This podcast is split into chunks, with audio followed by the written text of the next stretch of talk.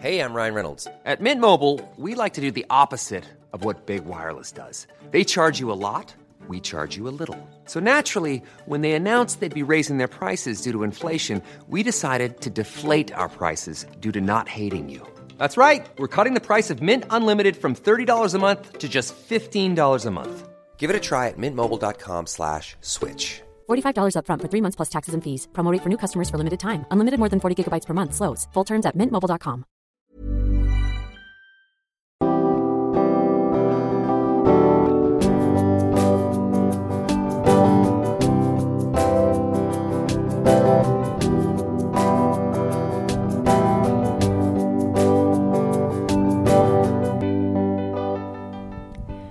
Bonjour et bienvenue dans Milkshaker, le podcast qui agite les idées reçues sur l'allaitement.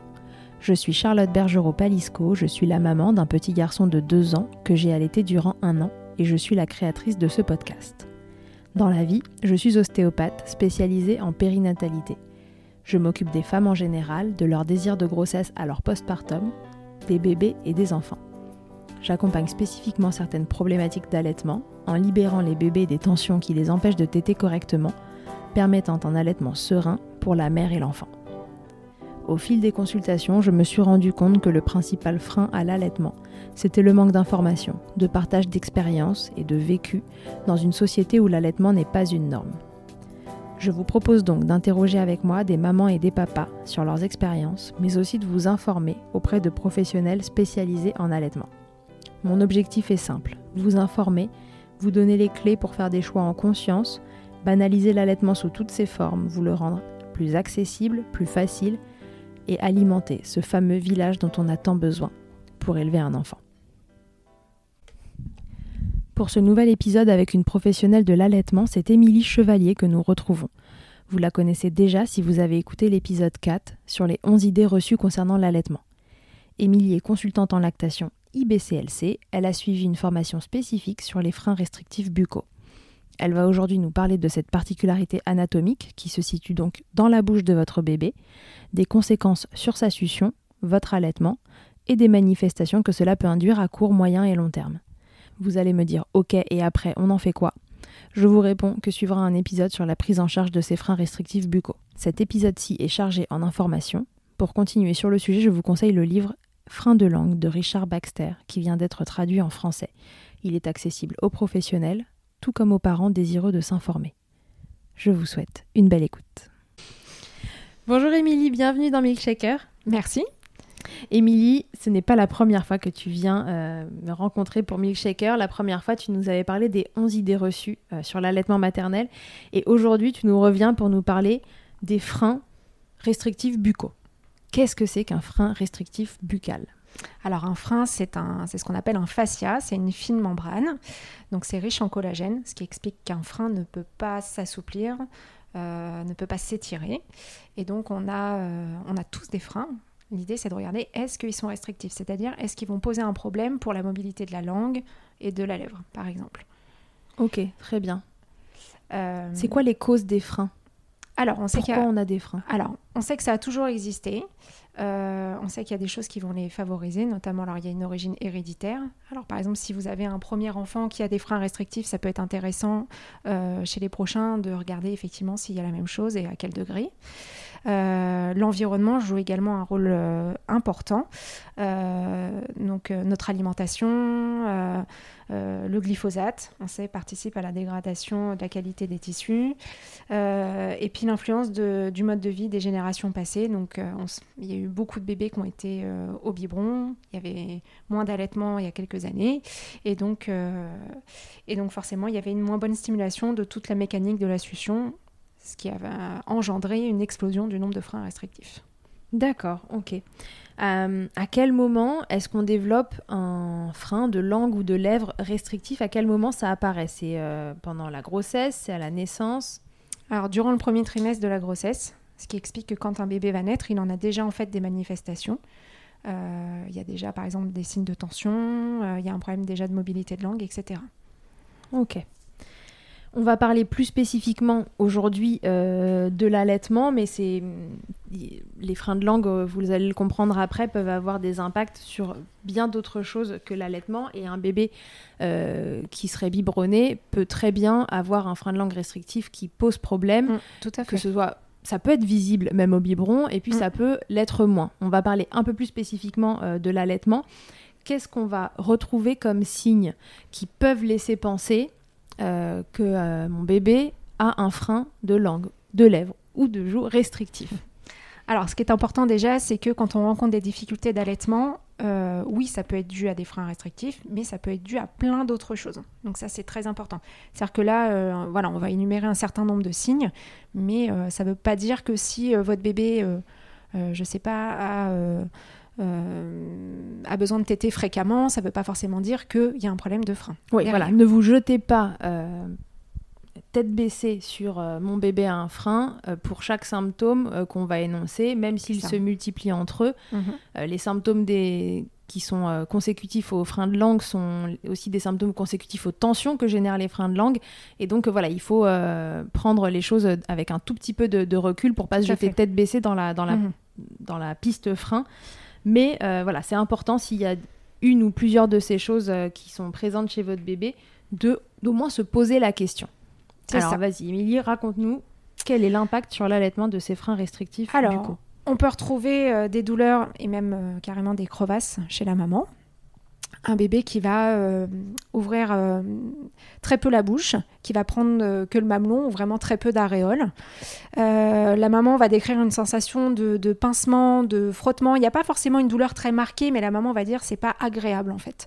Je sens qu'il y a quelque chose qui n'est pas fluide. Ok, ça c'est lié au fait que la langue en fait euh, et ou la lèvre, enfin la bouche n'arrive pas à faire le bon mouvement pour la succion, n'arrive pas à attraper le mamelon, c'est ça? Tout à fait. Le mamelon peut même être déformé. On peut avoir un mamelon qui va être aplati, en forme de bâton de rouge à lèvres, en biseau. Ouais, quand, le, quand il sort de la bouche du bébé, en fait, le- la pression que ça a mis fait que le, le mamelon euh, ressort pincé ou en biseau. Ça peut être le cas aussi typiquement chez un bébé qui ne fait que euh, serrer la mâchoire. Un bébé euh, bah, peut serrer la mâchoire à cause de son frein de langue ou de lèvre, mais il peut aussi la serrer bah, parce qu'il est tendu. Et ça va donner douloureux, la même chose. voilà, pour plusieurs raisons. On peut également retrouver des mastites à répétition, canal bouché. Donc ça vient du fait que le, le sein n'est pas drainé correctement. Euh, on peut également retrouver des candidoses mammaires à répétition. Ce qu'on appelle candidose mammaire, c'est la mycose du sein. Mhm. Et alors pourquoi à répétition? En fait, quand il y a un frein restrictif de langue, la langue, elle est donc bloquée sur ses principaux mouvements, notamment monter au palais, se plaquer le long du palais.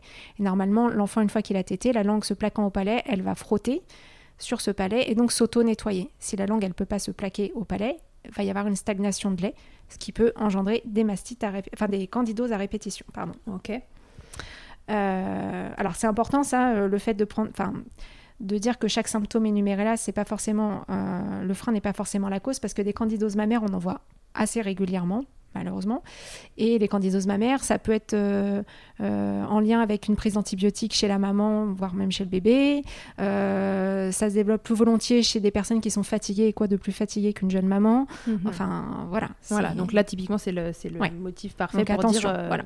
candidose n'est pas égal à frein. Tout à fait. Ça peut également donner un bébé qui va s'endormir rapidement au sein, euh, qui va du coup peiner aussi à prendre du poids. Parce qu'il fatigue en fait, il a du mal à téter. Tout à fait. Euh, ou alors au contraire, on a tout l'inverse. On a des fois des bébés qui font des superbes démarrages au niveau de la prise de poids. Ils explosent la courbe de poids. Et va y avoir par contre possiblement un ralentissement après vers 3-4 mois quand la maman va passer en lactation autocrine. Parce qu'en fait depuis le début, ce bébé ne tète pas de manière optimum. Et au moment où, euh, où la maman n'est plus dépendante des hormones par rapport à la production de lait, enfin lait beaucoup moins en tout cas, et ben le bébé aura plus de mal à obtenir du lait et donc euh, forcément le poids ne va pas forcément suivre. Ok, ouais, donc le... oui, au début, par contre, le sein euh, produit un peu euh, tout seul euh, pour faire la différence entre autocrine et, et production autocrine ou pas. Est-ce que tu peux juste rappeler cette notion parce que je pense que c'est important Alors au début on est très, on est justement très dépendante des hormones, ce qui veut dire qu'en gros euh, le bébé même s'il tète pas de manière optimum, euh, va y avoir quand même une certaine production qui va s'installer. Alors, par contre, ce qu'on sait par rapport au frein, justement, c'est que, euh, enfin, frein ou pas frein d'ailleurs, il est très important euh, qu'il y ait des tétés très fréquentes au début, vraiment de proposer au signe d'éveil, de proposer les deux seins à chaque tété, etc. C'est vraiment important, on le sait maintenant, parce qu'il y a beaucoup de choses qui se jouent au début de l'allaitement.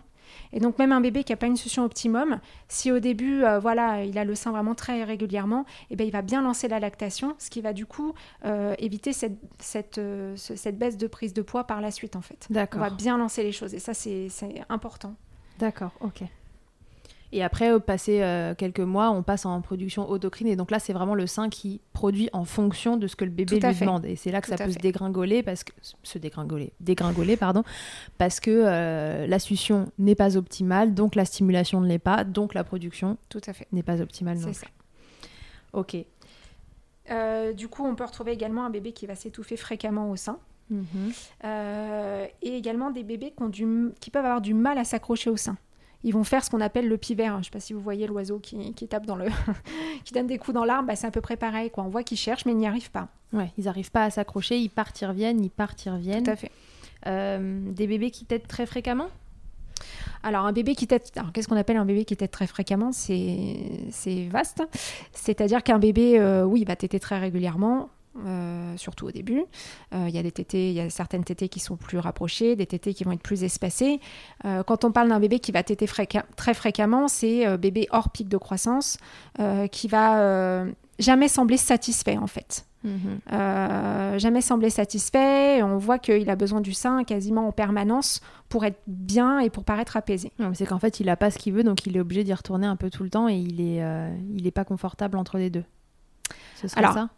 Soit il peut téter très fréquemment parce qu'il a du mal à obtenir du lait, donc il a besoin de téter très fréquemment pour avoir une certaine quantité. Ça peut venir aussi d'autres choses, c'est que toujours en rapport avec la langue qui a du mal à s'élever au palais, normalement la langue se plaquant au palais, ça va stimuler une certaine zone du cerveau qui va faire que le bébé va réussir à s'auto-apaiser, enchaîner les cycles de sommeil. S'il n'arrive pas à plaquer sa langue, et ben du coup euh, il va avoir besoin du mamelon de sa maman pour justement stimuler son palais. Donc voilà, il a envie d'être au sein, même pas forcément pour manger, du coup, mais euh, aussi pour euh, s'apaiser euh, Tout à fait. court.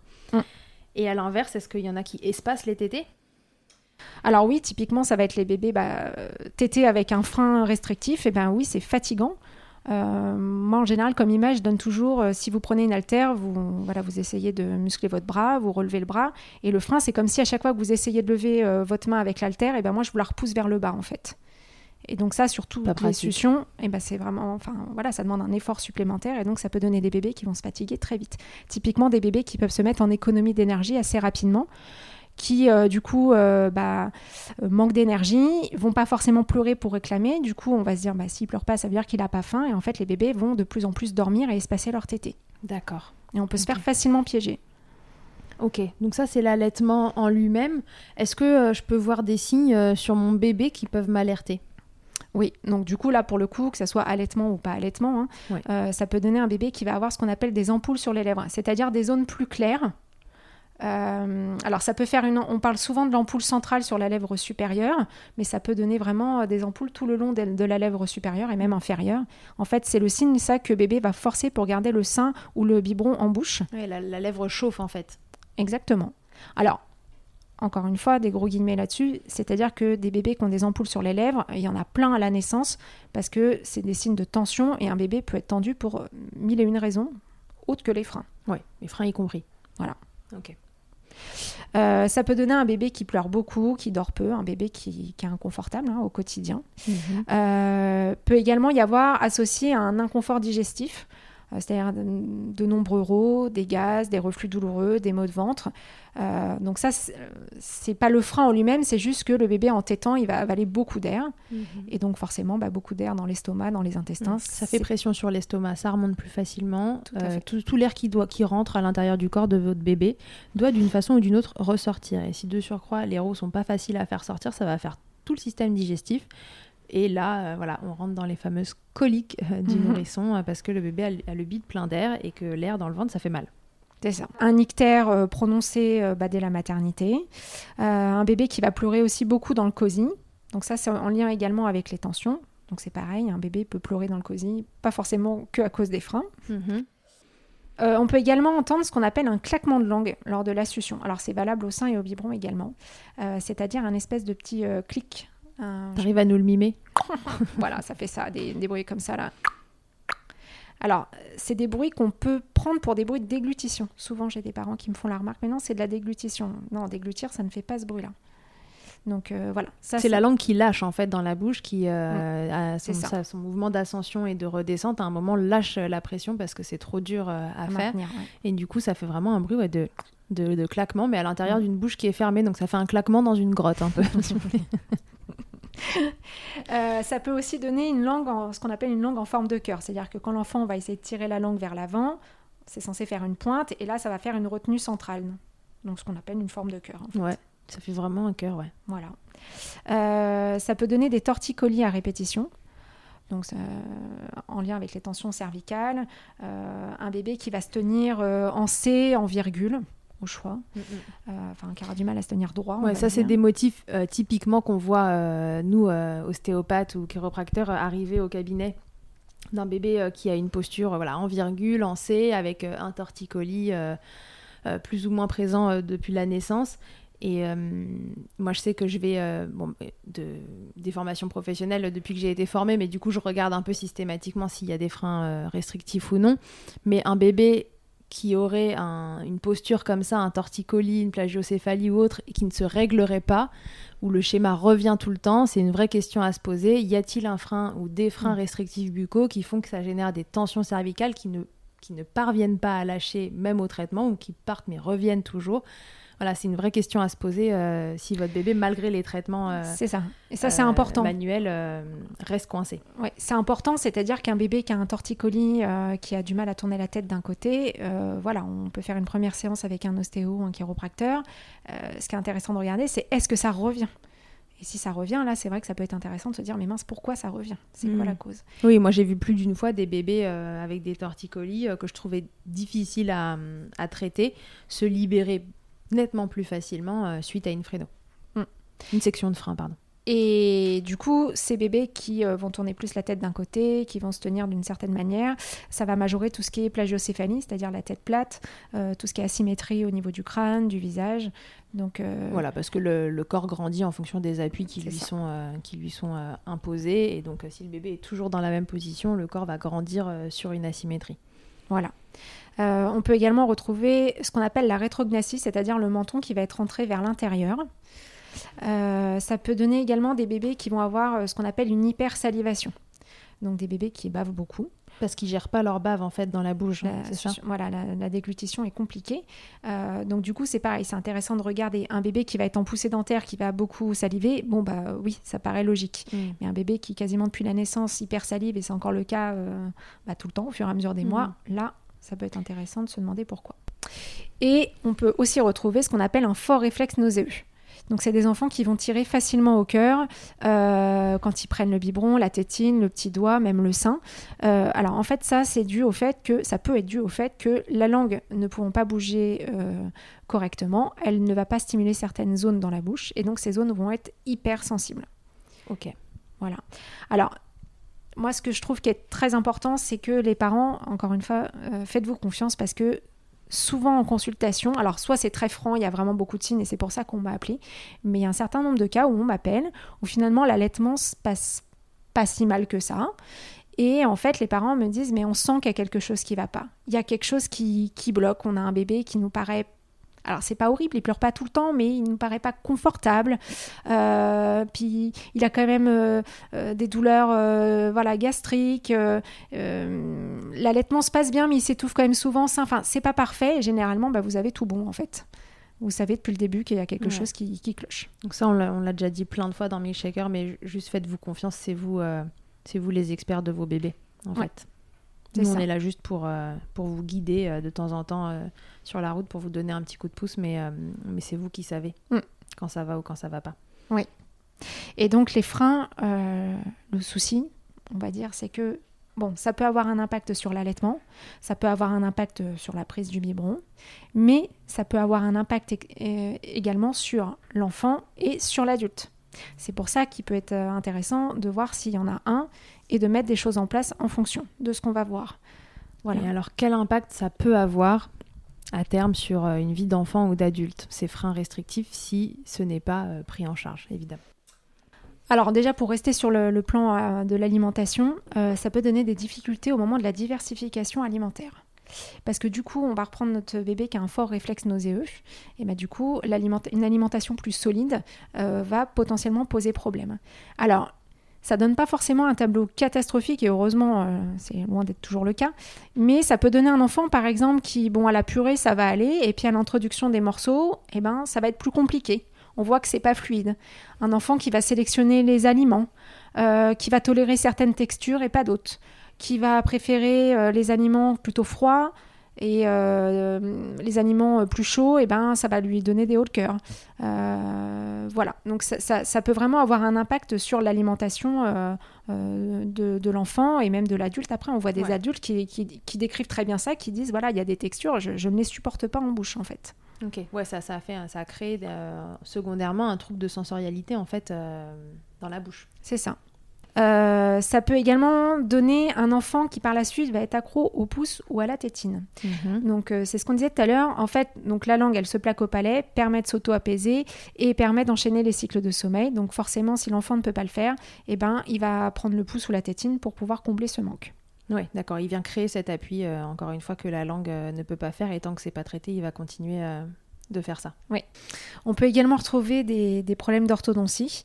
Donc du coup, c'est toujours en lien avec notre petite langue qui va pas pouvoir venir se coller au palais. Mhm. Et du coup, le palais va plutôt être étroit, creux, et du coup, une petite mâchoire qui va se développer autour et pas assez de place pour les dents.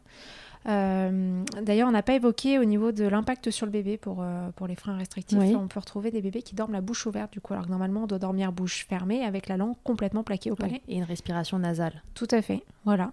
Et donc là, c'est plutôt des bébés qui ont la bouche ouverte et la langue en bas. Ok, toujours pareil, fonction du degré aussi de restrictivité de, de ces freins. Oui, parce qu'on peut très bien avoir l'avant de la langue qui est plaqué, mais pas l'arrière. Enfin, tout est possible en fait. Ok. D'autres choses encore dans les impacts sur l'enfant et l'adulte en devenir?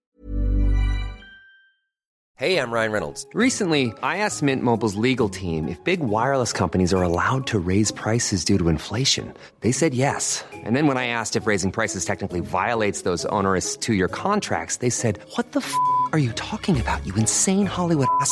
So to recap, we're cutting the price of Mint Unlimited from $30 a month to just $15 a month. Give it a try at mintmobile.com slash switch. $45 up front for three months plus taxes and fees. Promo for new customers for limited time. Unlimited more than 40 gigabytes per month. Slows. Full terms at mintmobile.com.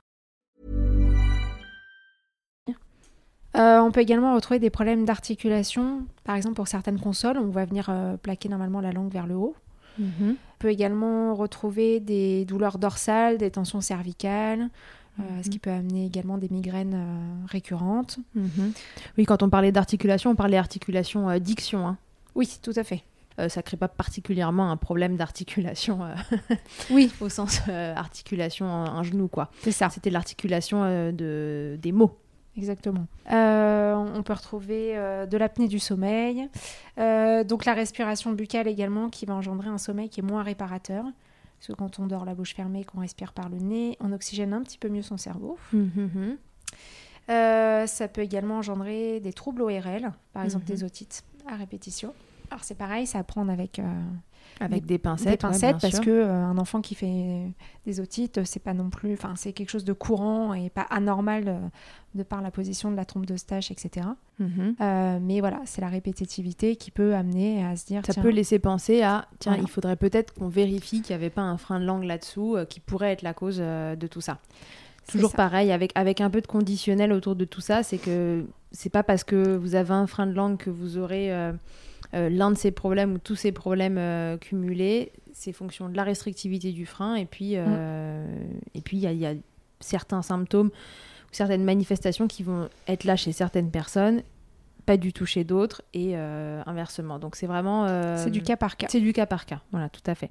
Et on, peut, on, sait également qu'il y, y, a un lien entre allergie et euh, freins restrictifs buccaux. Donc euh, des conséquences, il y en a, il y en a plein. On pourrait faire, on pourrait y passer la journée. Donc euh, mhm. on a rétréci la liste.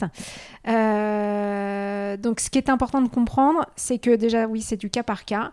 Et en deuxième partie, que les freins restrictifs ne gênent pas que pour l'allaitement parce que c'est souvent ce qu'on entend là, de la part de Mhm. certains professionnels.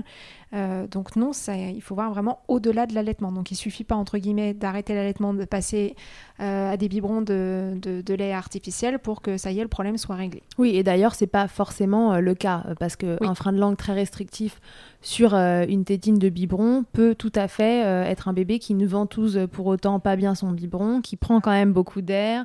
Voilà, donc euh, il faut pas voir le, le passage au biberon comme la solution euh, Miracle. au, au problème de frein de langue. euh, ni l'allaitement comme le problème de ce bébé, mais plutôt voilà, le, le frein de langue et les tensions qui sont générées autour qui, euh, qui posent problème maintenant et peut-être pour la suite ou pas. C'est ça. Ok, alors maintenant, bon bah, si je pense euh, qu'il y, a- il y a plusieurs signes qui m'alertent et je me dis, tiens, euh, j'ai quand même l'impression que, que mon bébé pourrait avoir un frein restrictif buccal, qu'est-ce que je dois faire? Alors, le mieux, c'est de vous tourner vers une personne qui soit formée, sensibilisée aux freins restrictifs pour qu'il puisse vous donner son avis. Donc, ça peut être une consultante en lactation IBCLC, une sage-femme, un ostéopathe, un chiropracteur, une doula, une monitrice de portage. Enfin bref, toute personne qui s'est intéressée euh, de près à cette problématique. Et ensuite, c'est un médecin, un pédiatre, un ORL, un pédodontiste qui confirmera la présence de ce frein restrictif. Ok. Comment je peux savoir si cette personne euh, est bien informée? Est-ce qu'il y a des choses qu'elle va me dire ou des questions qu'elle va me poser qui peuvent euh, me rassurer?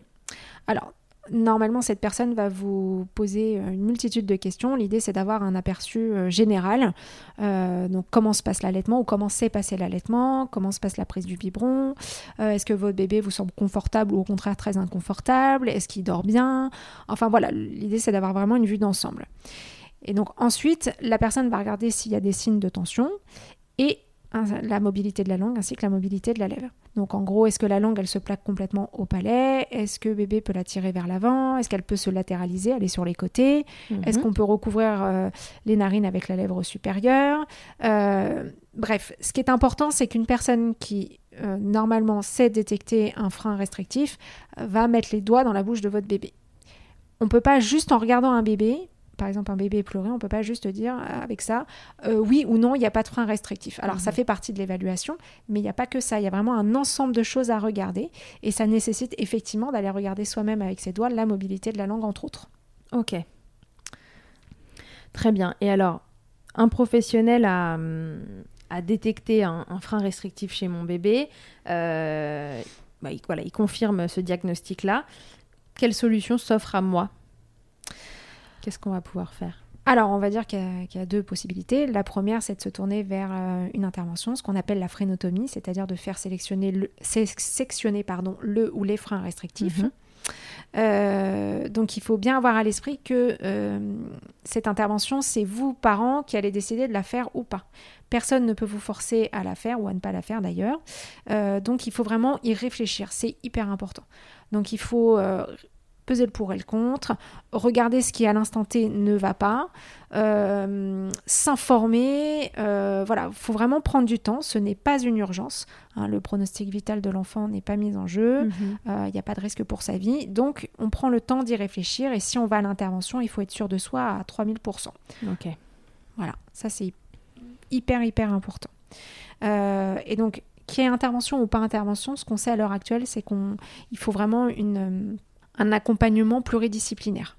Parce que du coup, on- voilà, on l'a vu avant, le frein, enfin, les freins restrictifs, ça a un impact sur énormément de choses. Ça ne s'arrête pas à juste un morceau de peau sous la langue ou, au niveau de la lèvre.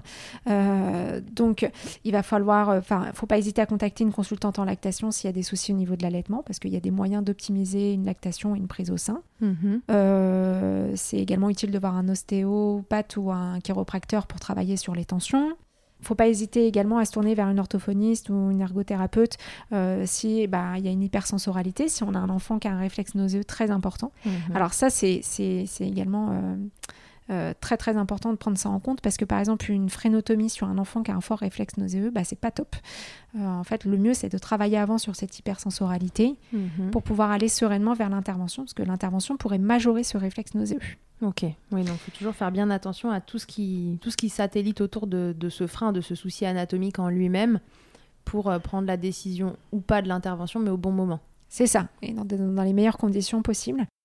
Et, euh, ben là aussi, euh, il y a des personnes qui sont très importantes, c'est vous, parents, parce que vous allez mettre en place des exercices pluricotidiens qui ont pour but d'aider la langue à se muscler, dans le but de détendre les parties autour des freins, de travailler aussi sur les tensions et tout ça, ça va permettre euh, au frein, une fois que l'intervention est faite, de, ne pas se reformer de manière restrictive. Mmh, mmh, mmh. Ça va également permettre une amélioration rapide après l'intervention. Et s'il n'y a pas d'intervention, ces exercices vont permettre quand même que la succion puisse être la plus optimum possible et les conséquences les moins importantes possibles. Ok, ouais, donc les parents ont un gros rôle à jouer finalement dans cette équipe pluridisciplinaire. Énorme. Euh, énorme. énorme. L'intervention, c'est pas magique, malheureusement. C'est pas, c'est loin d'être le cas. Mm. Euh, donc ça représente vraiment qu'une infime partie de la résolution du problème. Euh, oui, parfois on voit ça comme une finalité. Il y a un frein de langue, on va le couper et il y en aura plus et tout ira bien. Mais non, il y a toute une cascade de choses autour, mais qui vont pas se régler aussi vite que la section en elle-même. En tout cas, pas forcément. Alors, suite à l'intervention, il y a, quand même, enfin, il y a une une modification qui va se produire quand même. Les mamans, elles disent que par exemple sur un allaitement, elles sentent qu'il y a une différence sur la succion de leur bébé. Alors, il y a des mamans effectivement qui vont vous dire j'avais hyper mal avant. Une fois que l'intervention a été faite, ça a été immédiat, je n'avais plus mal. Bah, franchement, tant mieux. Mais c'est loin d'être la majorité des, cas. Donc généralement, la maman, elle dit il y a eu une modification. Et puis petit à petit, les choses vont s'améliorer. Donc euh, c'est ça prend du temps. Voilà, ça prend du temps, il faut faire preuve encore de patience, et ça c'est pas toujours évident, on, comprend très bien, mais voilà, c'est la réalité. Euh, donc il faut que la langue, elle continue de gagner en force, il faut qu'on continue de travailler sur les tensions, il faut que tous les mouvements euh, euh succion déglutition se synchronisent bien. Euh, c'est un véritable bouleversement dans la bouche d'un enfant. donc voilà, ça prend du temps, et c'est normal. Donc il y a des symptômes qui vont mettre plus ou moins de temps à disparaître, notamment le mhm. claquement de langue, parce que c'est un symptôme dont on entend souvent parler. Le claquement de langue, il peut mettre des semaines, voire des mois à partir même si le frein ne s'est pas reformé de manière restrictive. Hein. donc euh, ne vous inquiétez pas, ça veut tout dire et rien dire. Hein. ça signifie juste que voilà, il faut encore du temps. Euh, donc voilà, c'est très progressif, exactement. Euh, moi, j'ai l'habitude de dire que le jour d'intervention, il faut imaginer, il y a un petit curseur, on est à 100% de problème. Mhm. Et ce petit curseur, eh bien, de jour en jour, il baisse en fait. Mhm. Voilà. Donc ça permet de ne pas être déçu, de bien comprendre que c'est progressif. Et en fait, un jour, vous verrez, vous vous réveillerez, vous vous direz, ah, finalement voilà, on est par exemple, je sais pas, j'ai une bêtise, à deux, trois semaines de l'intervention. Ah bah en fait, en regardant, ça va vachement mieux. Alors, c'est pas parfait, mais mm.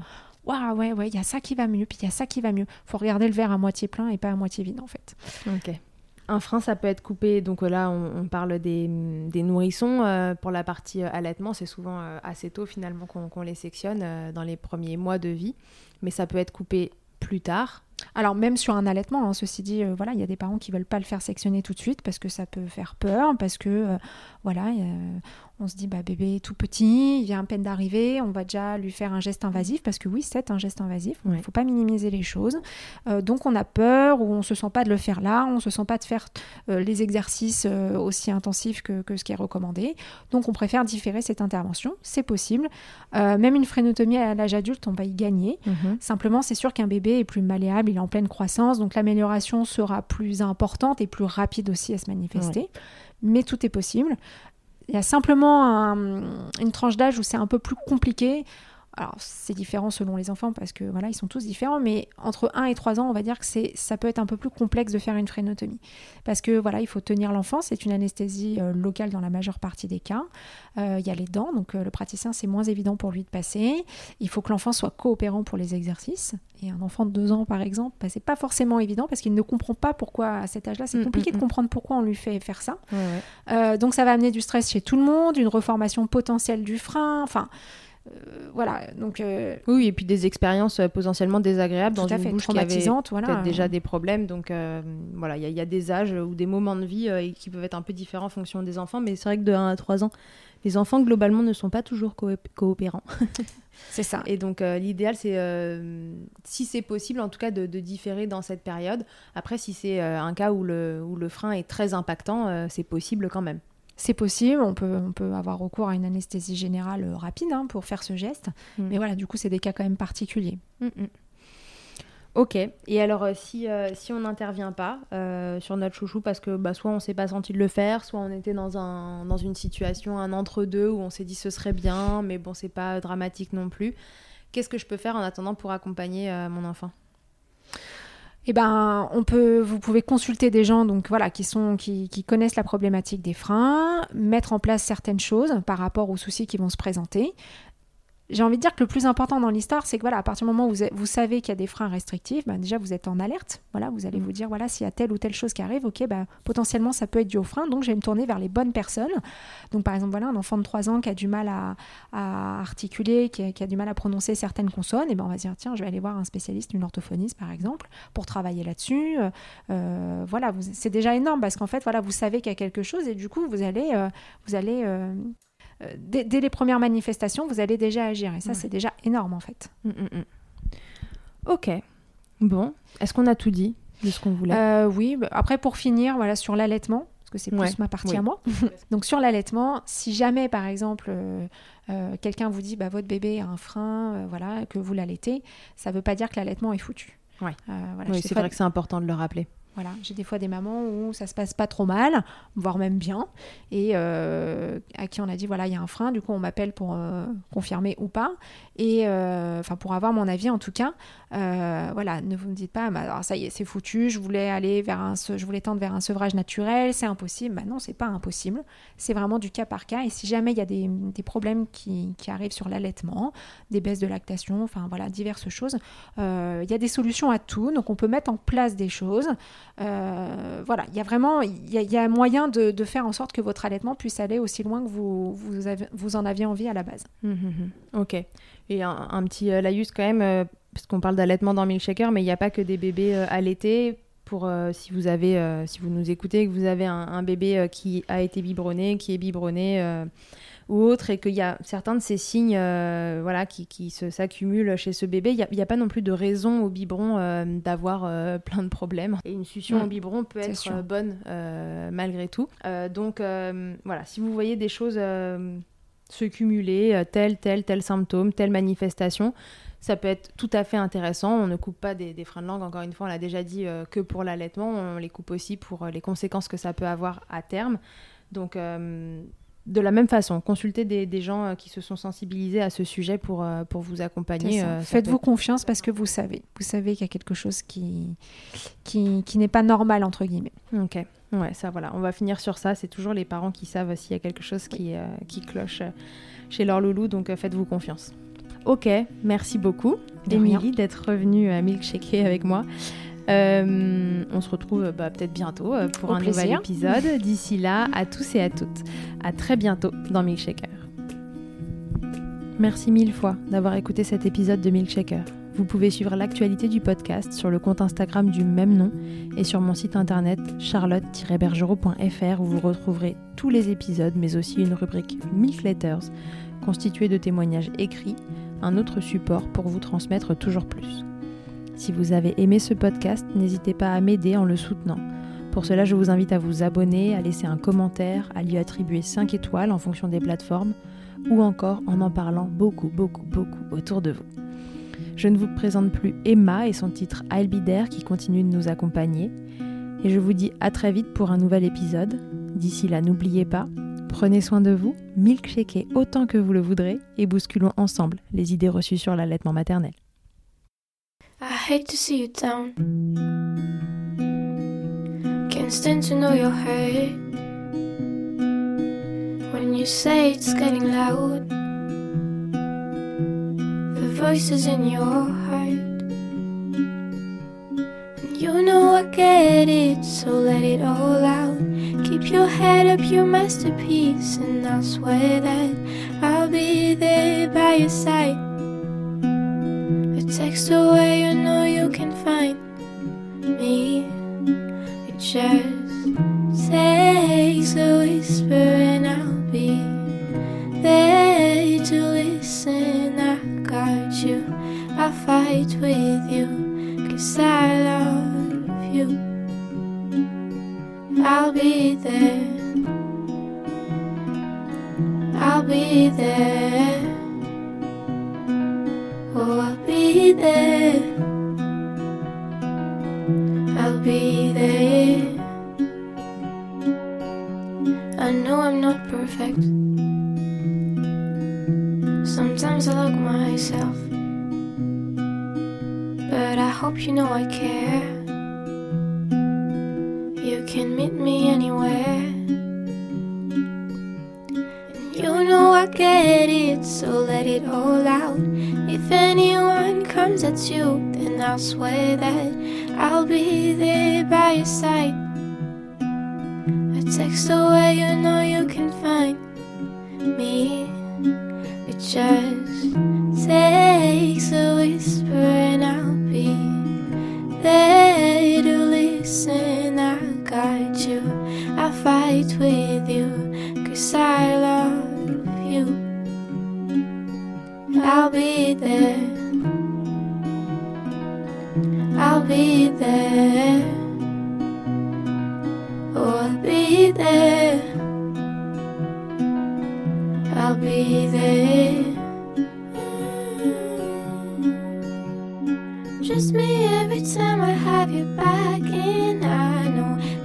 do the exact same for me. Side by side, don't even need to talk. You know I get it, so let it all out. Keep your head up, your masterpiece, and I swear that I'll be there by your side. A text away, you know you can find me. It just takes a whisper, and I'll be there to listen. I got you, I'll fight with you, cause I love you. I'll be